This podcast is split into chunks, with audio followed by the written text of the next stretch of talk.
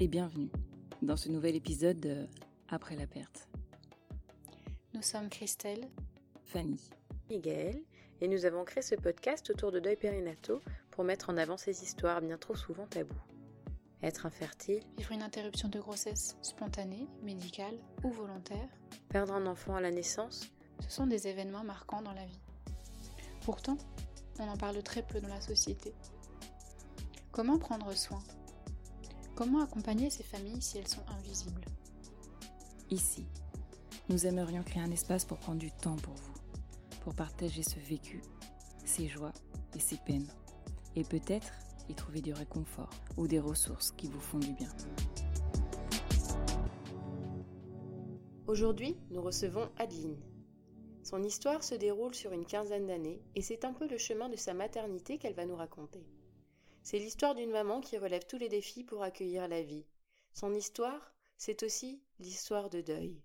Celui de ses ovocytes suite à un cancer qui survient quand elle a 27 ans, le deuil d'une parentalité par adoption après un parcours de 6 ans, et le deuil d'un embryon.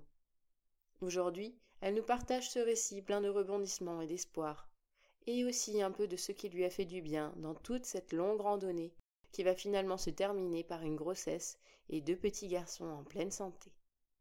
Merci beaucoup Adeline et bienvenue. Merci de ta présence Adeline. Ben, merci à vous. Adeline, est-ce que tu voudrais bien te, présenter et présenter ta famille et ce pourquoi tu es là aujourd'hui? Alors, euh, je m'appelle Adeline, j'ai 41 ans, je suis maman de deux garçons jumeaux qui vont bientôt avoir 3 ans. Et je suis là pour vous raconter un petit peu mon histoire parce que j'ai vécu des deuils périnataux euh, de différentes façons. Est-ce que tu souhaites nous partager un, peu plus en détail cette histoire? J'ai toujours, euh, du, de plus loin que je me souvienne, eu l'envie d'avoir des enfants. Uh-huh. Et que je me rappelle avoir le souvenir, quand j'avais 7 ou 8 ans, de me dire si j'étais célibataire à 30 ans, je ferais une procédure d'adoption en solo. Et puis j'ai grandi et en 2005, j'ai connu mon mari. On avait, on s'entendait très bien. On avait tous les deux, on sortait tous les deux d'histoires un petit peu compliquées avant, et du coup, on n'avait pas forcément l'envie de faire un enfant tout de suite. On voulait prendre le temps de se découvrir un petit peu, de voyager. Excuse-moi, est-ce que tu peux juste nous dire quel âge tu avais en 2005 J'avais 23 ans. on a vécu 4 ans ensemble.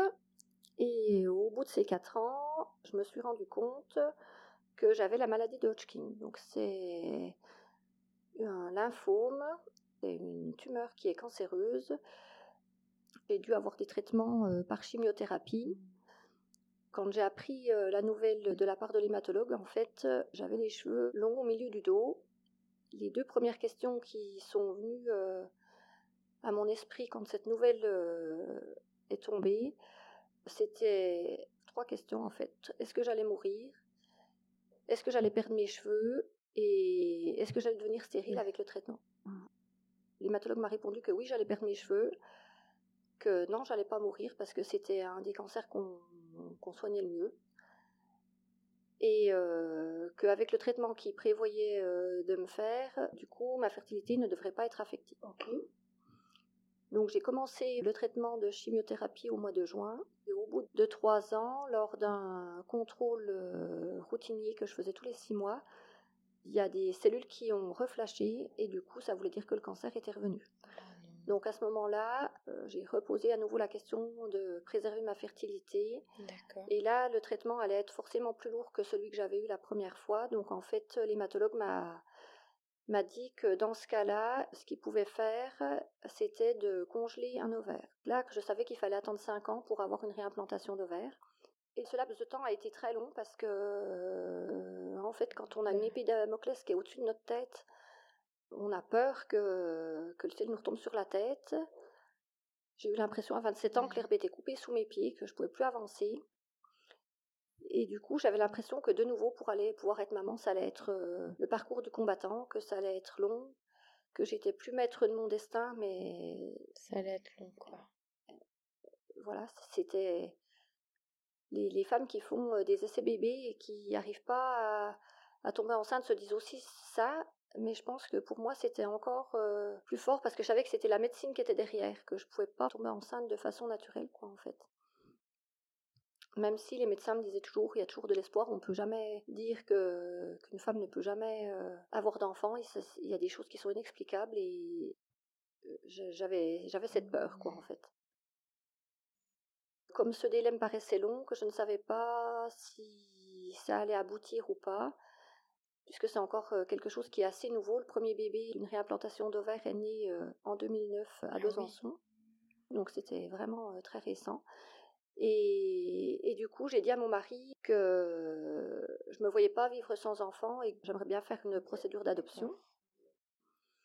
Donc il a fallu quand même bien un an, je pense, pour que mon mari ait l'envie de, faire cette procédure d'adoption. Il avait peur de pas forcément euh, aimer autant un enfant euh, adopté qu'un enfant qui était biologique, donc il a fallu que ça chemine un petit peu pour lui. Puis on en a parlé, on en a discuté, on a regardé les films et au bout d'un an, il a, il a décidé que c'était ok pour lui. Donc en fait, on a obtenu notre, euh, notre agrément en 2013. Et un agrément, quand on obtient l'adoption, est valable pendant 5 ans. Jusqu'en 2018 du coup. Dans tout ce parcours-là, depuis le début, tu disais que ton, ton mari, c'était une force. Oui. Est-ce que ça a toujours été le cas ou est-ce que du coup ça a mis à, mal à un moment donné votre couple? Alors j'ai eu très peur quand je suis tombée malade la première fois parce que je me suis dit on ne sait pas comment les gens réagissent. On n'était encore pas mariés à cette époque-là, on s'entendait vraiment très très bien, mais euh, je me suis dit qu'est-ce que ça va faire à notre couple quoi cette maladie? Parce que je savais très bien que j'allais être fatiguée, que j'allais pas pouvoir faire tout ce que je voulais. Et il m'a dit je t'aime, c'est pas parce que tu tombes malade que je vais te quitter. Et cette épreuve a renforcé votre couple finalement? Oui, on sent notre couple plus fort depuis ça, quoi. Ce qui a été, je dirais, un peu plus dur, c'est plutôt quand j'étais en période de rémission, parce qu'il y a des périodes où j'étais quand même encore fatiguée. Le traitement m'avait vraiment affaibli. Euh, j'ai été pas mal alitée, donc il y a des périodes où euh, je lui disais, bah non, cet après-midi, je ne veux pas aller me promener alors qu'on adore marcher tous les deux. Ça, ça le frustrait, mais je dirais pas que ça a mis à mal notre couple, quoi. Du coup, on a fait la réimplantation d'ovaires en 2017. Là, c'était, c'était plutôt les réjouissances. J'étais très contente. Je me suis dit, ça y est, on avance un peu.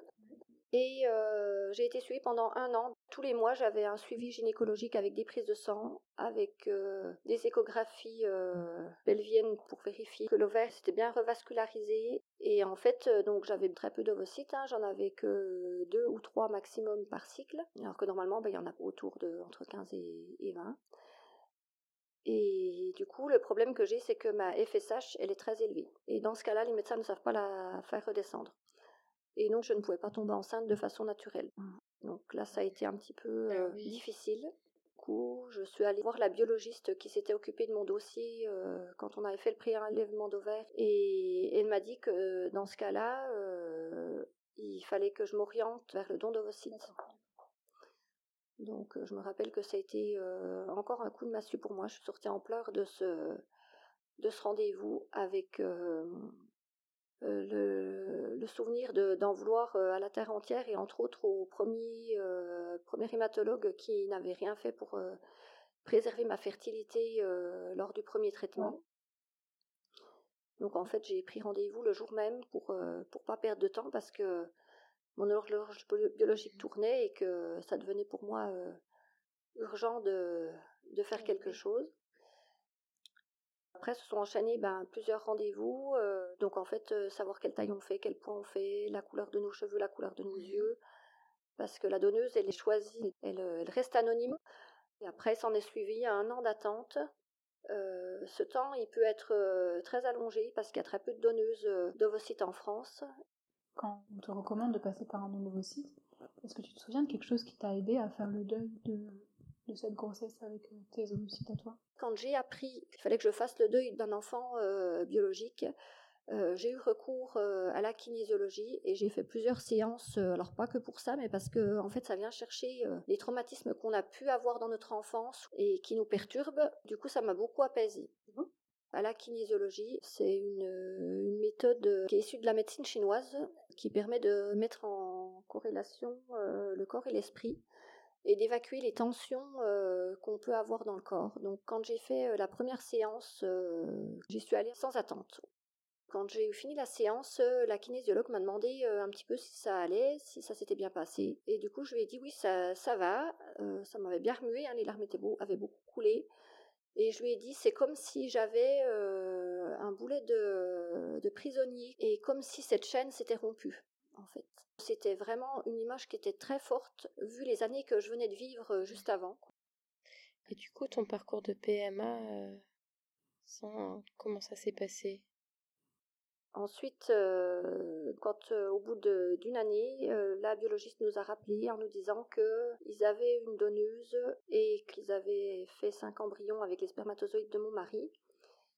Il y avait à J2 qu'un embryon. C'était une joie parce que je me disais ça y est, on avance un peu. Par contre, j'étais un petit peu déçue de savoir que sur cinq, il n'y en avait qu'un qui était obtenu. Je me suis dit, c'est une chance, mais après, il n'y a plus rien derrière, quoi. Donc, il faut que ça marche. Mm.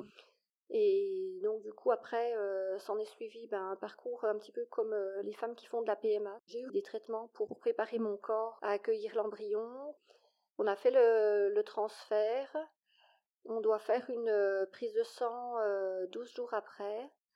Donc euh, là, la prise de sang était, était bonne, donc du coup, c'était, c'était la joie. J'étais très contente. Je me suis dit, euh, il n'y en avait qu'un, mais c'était le bon, quoi. Euh. Mmh et puis, on doit refaire une prise de sang deux jours après pour vérifier que le taux double bien. Et, et là, le résultat était moins bon que le premier. C'était une grossesse biochimique. Est-ce que juste tu peux nous briefer un tout petit peu sur la. C'est coup grossesse chimique Biochimique. Biochimique l'embryon n'est pas assez fort pour, euh, pour évoluer et le corps euh, élimine euh, tout seul l'embryon, quoi. D'accord. Moi, j'avais pas de symptômes de grossesse, rien du tout, si tu veux, à ce moment-là. Je savais qu'il y avait le transfert, j'ai fait la prise de sang 12 jours après, et c'est pour ça, je pense que je l'ai su. Donc là, ça a été un premier deuil. Je comprenais pas ce qui m'arrivait. Je me dis, est-ce que j'ai fait quelque chose de mal? Est-ce que j'ai porté quelque chose? Est-ce que toutes les questions, je pense, qui, peuvent nous passer par la tête quand, euh, quand il nous arrive quelque chose comme ça. Est-ce que dans, toute cette période, tu as été entourée par euh, ta famille ou des amis, ton conjoint?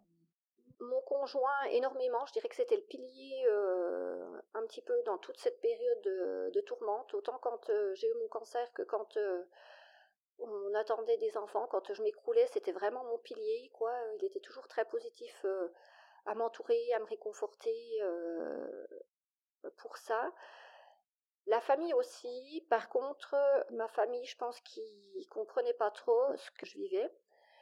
Ma maman me disait beaucoup, quand j'ai eu ma grossesse biochimique, euh, t'en fais pas, t'en auras d'autres. Mes beaux-parents, qui n'ont qu'un fils, avaient beaucoup d'espoir que leur fils soit papa. Et donc c'était régulièrement au repas de famille euh, qui me disaient, eh ben on a vu telle personne qui nous a demandé si on avait des petits enfants. Ben, on leur a dit que non, on n'avait pas de petits enfants parce que notre belle-fille avait eu des soucis de santé. Et c'était récurrent à chaque fois que j'allais, enfin peut-être pas à chaque fois, mais trois quatre fois dans l'année. Donc euh, oui, effectivement, j'ai eu des soucis de santé, mais oui, effectivement, je ne peux pas faire comme je veux. Euh, voilà. Et mmh. ça c'est très lourd à, porter parce qu'on a déjà notre propre détresse et notre propre euh, frustration de ne pas pouvoir euh, faire les choses euh, au moment où on a envie de les faire. Et en plus, eh ben, l'entourage en rajoute. Mes amis comprenaient, mais je dirais que le sujet était un petit peu tabou. C'était difficile pour elles ah d'en parler. Et moi, si on m'en parlait pas, c'était pas facile d'aborder le sujet parce que je savais pas du tout comment elles allaient prendre la chose, quoi, en fait. après cette grossesse biochimique, comment ça s'est passé alors? Donc du coup, bah, plus de, de solution derrière puisqu'il n'y avait plus d'embryon. J'ai rappelé la, la, biologiste et tout début, non c'était fin novembre. J'ai appris en trois minutes que du coup on avait une donneuse qui avait quatre embryons qui avaient été obtenus et que du coup ils les avait congelés par deux. Donc là c'était un petit peu la stupéfaction. Mmh. Ça, c'est une question qu'on nous pose aussi quand on fait ce parcours en PMA. Est-ce qu'on est prêt à accueillir des jumeaux ou pas? Donc nous, on avait dit oui, mais ils nous ont pas laissé le mmh. choix, c'était comme ça. C'était un petit peu dur pour mon mari. Il savait très bien que moi j'en voulais deux, mais un plus un, je pense que ce serait passé pour lui. Deux d'un coup, c'était vraiment difficile pour lui à accepter, mais on n'avait pas le choix, quoi. C'était la médecine, le destin, je ne sais pas comment on peut appeler ça, l'univers qui avait décidé pour nous. On a refait cette, cette réimplantation mi-décembre à peu près. Quand j'ai fait cette réimplantation d'embryons, j'ai mis les mains sur mon ventre et j'ai dit à ces embryons, je leur ai dit, mon corps est prêt à vous accepter, mon endomètre est épais, assez épais pour, pour vous accueillir. Alors il peut vous accueillir tous les deux si vous avez envie, que un, ou aucun des deux si vous n'avez pas envie. Mais je ne veux pas vivre ce que j'ai vécu avant. C'est-à-dire que je ne voulais pas avoir un positif qui se transforme en négatif derrière, parce que c'était, ça avait été trop dur pour moi et que mmh.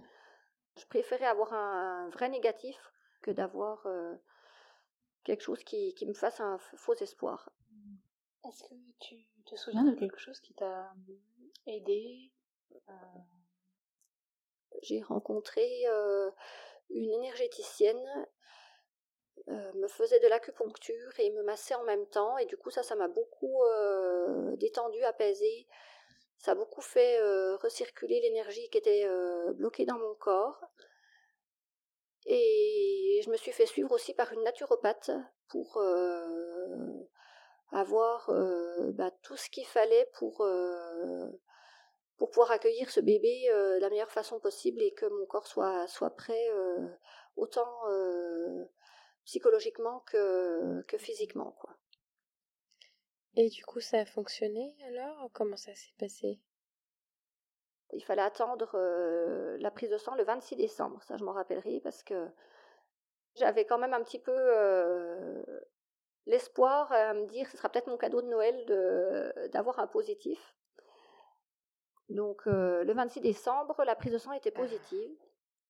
Le taux était bien plus élevé que la première fois, donc j'étais très contente. Je me suis mmh. dit, c'est que les deux sont accrochés, ou au moins un, mais qui est plus en forme que mmh la première fois.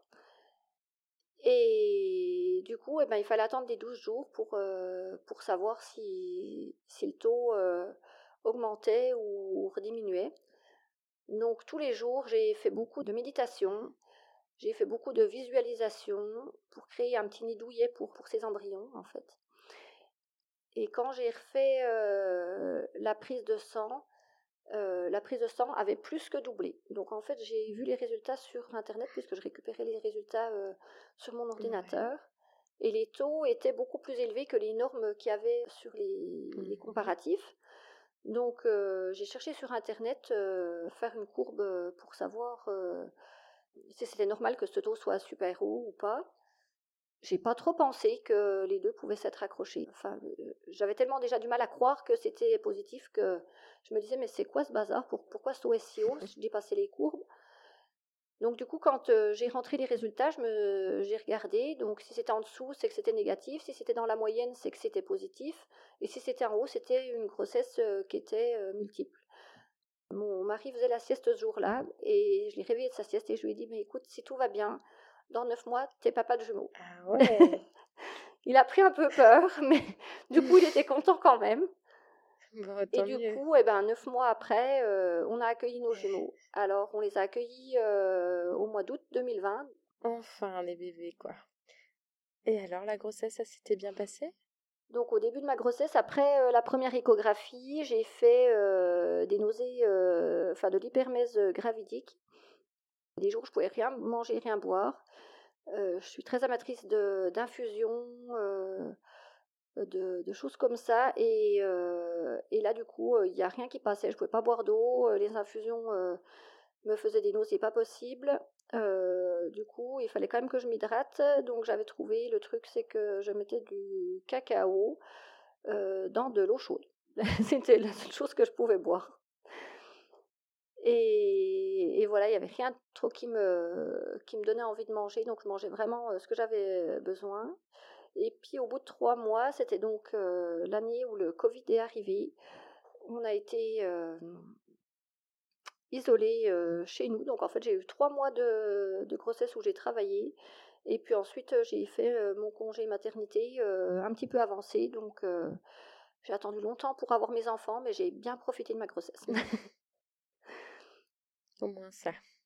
Et puis, euh, donc, euh, en parallèle, euh, on avait donc ce parcours d'adoption qui était toujours en cours et ah, on avait renouvelé notre agrément en 2018, on a obtenu notre nouvel agrément en 2019.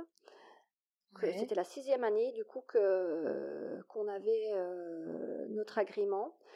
Et au mois de mai euh, 2020, on a eu euh, en fait un courrier euh, recommandé du service d'adoption qui nous attribuait euh, un enfant qui était né sous X.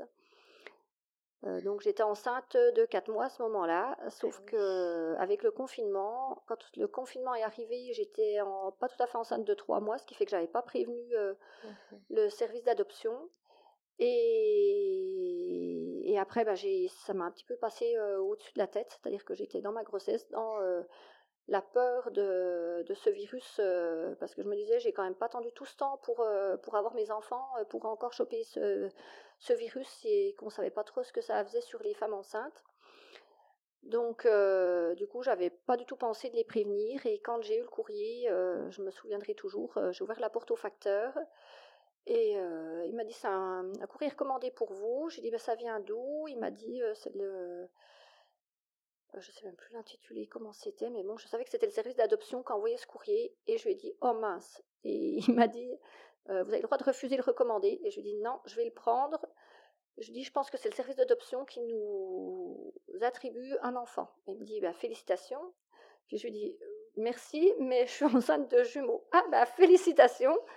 Et je crois que le, facteur a été plus mal à l'aise que moi, qui avait le cœur qui battait à 100 à l'heure, à me dire euh, on a toujours voulu avoir euh, cet enfant adopté, euh, on l'a attendu des années, et il arrive maintenant que je suis enceinte de, jumeaux. Donc j'ai attendu, je pense, 10 minutes à peu près, le temps d'atterrir. J'ai pas appelé mon mari tout de suite parce que je me suis dit mon mari ça va être le cataclysme en fait. Deux c'était déjà beaucoup pour lui, trois c'était pas la peine. Euh, j'ai appelé ma sœur en lui disant euh, parce qu'il fallait que je me confie à quelqu'un et euh, et ma sœur m'a dit ben après il y a toi qui peux prendre la décision de savoir si tu veux prendre cet enfant ou pas.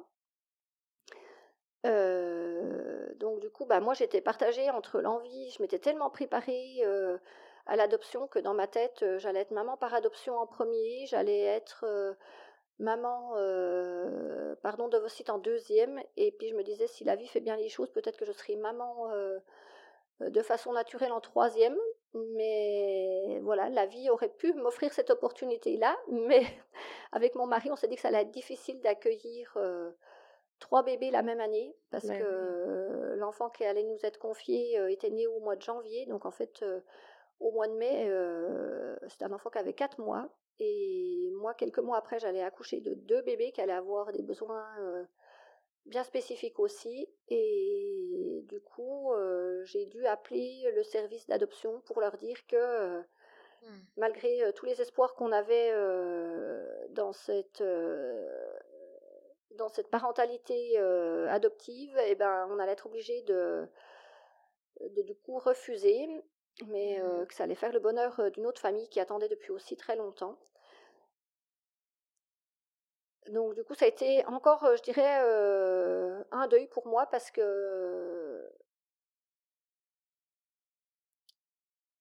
c'était vraiment un cheminement Mhm. d'adopter quoi C'était vraiment euh, ça me paraissait une évidence en fait que j'allais être maman par adoption et en fait ben du coup la vie euh, en a décidé autrement quoi. Donc euh, donc voilà. Et puis euh, ensuite je dirais que moi je j'aurais bien voulu peut-être pas forcément refaire le transfert des deux embryons qui qui nous restent mais au moins avoir le, le choix peut-être d'en réimplanter un ou pas. Sauf que mon mari est complètement bloqué sur cette idée-là. Donc moi j'aurais fait ça. euh, Alors j'aurais pu avoir un enfant naturel avant parce que j'ai bien senti à des moments que mon ovulation était au top quand, quand j'allaitais. J'ai bien senti euh, mes périodes d'ovulation et tout ça. Sauf que j'étais tellement la tête sous l'eau, mais pas loin. J'avais tellement de travail avec, euh, avec mes jumeaux que du coup, je me disais, c'est pas le bon moment. Puis je voulais que ce soit une décision qu'on prenne en couple. Je voulais pas euh, faire euh, un enfant dans le dos de mon mari, quoi. Et du coup, je dirais que j'ai fait euh, aujourd'hui le deuil de ce troisième enfant parce que bah, je trouve qu'on est déjà bien occupé avec euh, nos jumeaux. Et puis, du coup, mon mari euh, est vraiment bloqué sur cette idée de rester à deux. Et voilà, donc c'est encore un deuil que j'ai fait parce que je dirais que c'est plus un deuil que j'ai actuellement, mais il m'a fallu cheminer quand même pour, pour me dire on ne retente pas un troisième. J'aurais bien voulu vivre au moins une deuxième grossesse. Là, j'ai eu deux enfants en une fois et j'aurais bien voulu prendre le temps de m'occuper que d'un enfant parce que quand on est maman de jumeaux, il y a des moments où on est obligé de faire un petit peu à la chaîne les choses et, et même si je suis très portage, j'ai beaucoup porté mes enfants, euh, je les porte encore beaucoup des, malgré les injonctions de mes proches qui me disent que je les porte trop et, et tout ça, mais j'aurais bien voulu avoir le temps de m'occuper que d'un enfant, quoi, en fait. Voilà. Merci. Merci. Merci. Est-ce qu'au cours de, de cette longue période, quand même, entre toi, ton... les premiers moments où tu as eu euh, envie d'être enceinte, envie d'un enfant, et le tes jumeaux dans les bras, euh, est-ce qu'il y a d'autres choses qui ont été, euh, qui ont été ressources pour toi? En fait, je me suis beaucoup centrée sur l'adoption. C'était une façon Mhm. pour moi de de me mettre dans un projet qui était concret. Alors on peut aller à l'étranger. Moi, c'était pas mon souhait d'aller à l'étranger parce que les prix sont affreusement élevés. Il faut débourser au minimum 20 000 euros. Alors c'est pas on achète un enfant, c'est juste qu'il y a plein de frais autour. Mais ça me paraissait un petit peu difficile de me dire qu'il fallait que je débourse une telle somme pour avoir euh, un enfant. Donc on attendait vraiment un pupille de l'État. Les pupilles de l'État, c'est des enfants qui nous sont attribués par les départements et euh, il n'y a pas de frais annexes à avoir et on sait juste que ce qu'il faut, c'est de la patience. J'avais besoin de me ressourcer euh, dans la nature. Donc quand j'étais euh, adolescente, je pense, j'avais lu un livre qui parlait du chemin de Compostelle. C'était un cheminement euh, un petit peu euh, intérieur, outre le côté religieux qui faisait voir des choses de la vie qui nous ouvrait l'esprit sur certaines choses et du coup j'avais envie de, faire ce chemin pour dire merci à la vie d'être sortie de, ce cancer, de cette rechute et d'être là où j'en étais aujourd'hui, d'avoir compris certaines choses sur ma vie, euh, d'avoir évolué. Donc euh, je voulais faire le, chemin euh, avec quelqu'un, avec mon mari qui ne voulait pas faire le chemin. Je m'étais dit peut-être avec ma sœur, mais qui avait des enfants et qui ne voulait pas partir de sa maison. Peut-être avec mes parents qui du coup trouvaient que ils n'avaient pas forcément envie de le faire à pied. Mon papa fait du cheval, donc il voulait plutôt le faire à cheval. Et du coup, bah, j'ai décidé de partir toute seule parce que c'était mon besoin à ce moment-là et j'ai pas trop écouté les réticences de mon entourage qui me disaient que, que partir toute seule sur un chemin comme ça, pour une femme, ça pouvait être dangereux. J'ai vu que du coup, il y avait toujours beaucoup de monde sur le chemin de Compostelle, donc on voyageait rarement euh, toute seule. Et effectivement, je suis tombée sur euh, des personnes qui étaient très ouvertes, qui étaient très humaines, avec beaucoup d'échanges et du coup euh, qui m'ont confortée dans le fait que j'avais bien fait de partir, que j'avais bien fait de faire ce chemin-là et peut-être pas un autre. J'ai fait une année, euh, une semaine toute seule et l'année d'après, mon mari, quand il a vu comme j'étais rentrée, que j'étais très bien et que euh, ça m'avait ressourcée, euh, a voulu faire le chemin avec moi. On est reparti ensuite euh, trois années de suite, euh, une semaine euh, les deux. Et euh, mon but, c'était au moins de faire la partie française avant d'avoir des enfants. Sauf que du coup, eh ben, je n'ai pas pu finir la partie française avant, d'avoir des enfants. Donc, euh, je pense que je la finirai quand ils seront un peu plus grands.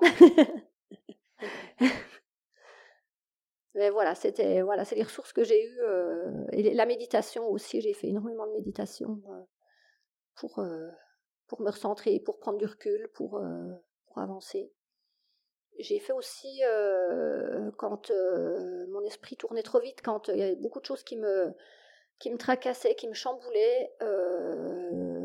j'ai pris l'habitude d'écrire sur un papier en fait tout ce qui me ce qui me faisait du mal, tout ça, et de brûler le papier pour euh, pour que ça s'enlève. Et miraculeusement, ça me déchargeait énormément le cerveau, quoi. Est-ce que vous avez décidé de parler à vos enfants qui a eu un premier embryon euh, avant eux? Alors, je me suis jamais trop posé la question. Euh, depuis qu'ils sont nés, le jour où ils sont nés, ou peut-être le lendemain ou le surlendemain, enfin dans la semaine où ils sont nés, ai expliqué qu'il y avait eu une fée, que les petites graines de maman n'arrivaient pas à grossir. En fait, ai expliqué comme ça. Elles n'arrivent pas à grossir, donc les petites graines de papa ne peuvent pas venir rencontrer les petites graines de maman. Il avait fallu des petites graines d'une fée, parce que je ne savais pas trop comment la nommer à ce moment-là. Je voulais pas dire une dame, je voulais pas dire une maman, parce que je ne sais pas si elle est maman, cette femme. Donc j'ai dit d'une fée qui avait rencontré les petites graines de papa et qui avait fait deux petits embryons qui étaient eux aujourd'hui et qu'ils avaient décidé de, de, venir grandir dans le ventre de maman. Et euh, de temps en temps, je leur en reparle comme ça, mais c'est pas pour l'instant les questions n'arrivent pas. J'ai pas encore acheté de livre là-dessus, même si ça me trotte un peu. On a un livre sur l'adoption à la maison parce que j'avais acheté ce livre-là pour expliquer à mes neveux et mes nièces ce qu'était l'adoption, donc ils aiment bien lire ce livre-là. Mais c'est pas leur histoire. Donc je pense que je vais glisser euh, gentiment euh, le livre avec le don de gamètes dans la bibliothèque et puis on verra quand ils auront envie de le, de le sortir, quoi. Euh, c'est chouette aussi le livre sur euh, l'adoption. C'est un peu aussi votre histoire et qui était en, filigrane avec euh, leur histoire aussi. Donc, donc ouais, c'est chouette. Est-ce qu'il y a quelque chose que tu aurais aimé qu'on te dise à l'époque? Ou est-ce que toi, tu aimerais te dire quelque chose à celle que tu étais il y a 4, 6, 10 ans? En fait, j'aurais eu besoin à cette époque-là d'avoir un endroit pour déposer. Voir ma kinésiologue, c'était bien, de travailler sur mon corps, mais j'avais l'impression, je voulais pas aller voir une psychologue parce que j'en ressentais pas le besoin. J'aurais voulu quelqu'un où je puisse déposer ça sans jugement et sans attente. Je dirais que j'avais juste besoin d'être écoutée et puis euh, d'avoir peut-être des ressources, des clés pour pouvoir euh, attendre, pour pouvoir espérer sans attendre, pour pouvoir patienter, quoi, tout simplement, je dirais.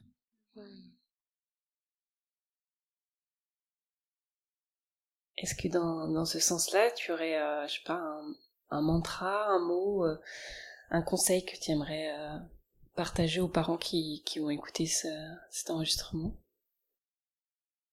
Je dirais peut-être d'écouter la voix de son cœur, parce que moi, au fond de moi, j'ai toujours senti que j'allais être maman. Maman comment, quand euh, les événements de la vie me sont tombés dessus, je savais pas. Mais j'avais la certitude que j'allais être maman et que j'allais porter un enfant un jour. Pourquoi, comment, je ne sais pas. J'ai toujours écouté ma petite voix intérieure, jusqu'à un peu, je dirais, aujourd'hui, où euh, ma petite voix intérieure me dit de faire certaines choses et euh, et où mon mental et euh, mon entourage me bloquent un peu. Mais d'écouter euh, ce qu'on a au fond de son cœur et de ne pas hésiter à, à faire ce qu'on a besoin au moment où on a, besoin de le faire. Mais oui, je me rends compte que quand on écoute sa voix intérieure, en fait, on sort toujours gagnant. Alors avec euh, bien sûr hein, des périodes où, où, le moral y descend et où c'est pas facile, mais que si on se recentre, si on fait un peu de méditation, si on se fait accompagner par différents thérapeutes, eh ben, du coup, on peut évoluer et puis arriver à passer ces caps qui sont difficiles. Merci beaucoup, Adeline. Avec plaisir. C'était le mot de la fin? Je pense. Est-ce que tu as quelque chose à rajouter? À toutes les femmes de garder l'espoir et de et d'avoir euh, foi en ce que l'univers peut leur apporter. Merci beaucoup. Merci beaucoup. Ouais.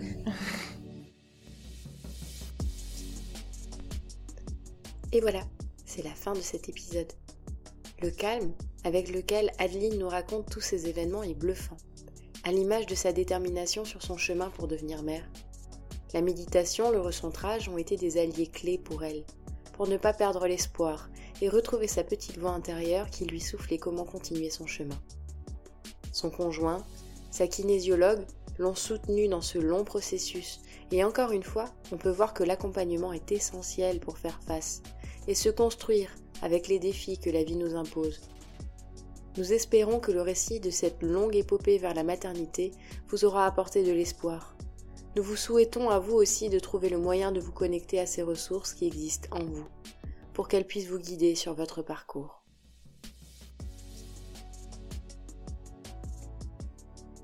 Merci pour votre écoute. Nous espérons qu'elle a été agréable, qu'elle vous a ému et peut-être inspiré pour votre propre chemin.